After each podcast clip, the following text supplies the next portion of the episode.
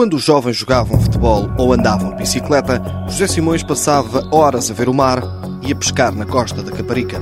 Até que um dia foi convidado para ir ao mar. Não hesitou. E como cumpriu um dos requisitos mais importantes, nunca mais parou. Não enjoei, o principal é não enjoar, mas quando as pessoas enjoam, quando vão ao mar é complicadíssimo. Seguindo sempre, é certo, uma velha máxima. É essencial respeitar o mar, sem medo, mas com respeito. Porque as pessoas têm que ter um bocadinho de noção que, que quando, quando, é, é um ditado antigo, quando, quando se vai para o mar tem que se aviar em terra, tem que se levar tudo e mais alguma coisa para nos precavermos que aquilo possa acontecer. A competição só surge aos 27 anos, com a ajuda de amigos que emprestavam barco sempre sem deixar de lado aquilo que seria a vida profissional. Não tem nada a ver com a pesca. Eu tenho a ver com o conforto.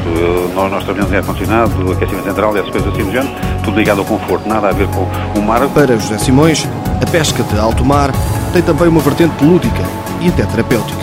Eu, quando estou aqui complicado na minha vida, eh, vou para o mar, vou até lá abaixo ver o mar, eu eh, vou, vou, digo, é minha não venho, não vou trabalhar, e vou, vou, fazer uma pescariazinha, vou com um amigo fazer uma pescariazinha, então isto é reconfortante para a nossa cabeça, portanto, limpa-nos aqui os neurónios. José Simões não esconde que é um privilégio, dado que é patrão e ausenta-se quando quer. José Simões tem 59 anos, já participou em três campeonatos do mundo, ficando sempre entre os 15 primeiros. Nos nacionais, o melhor que conseguiu foi um terceiro lugar. Apoio Instituto do Desporto de Portugal.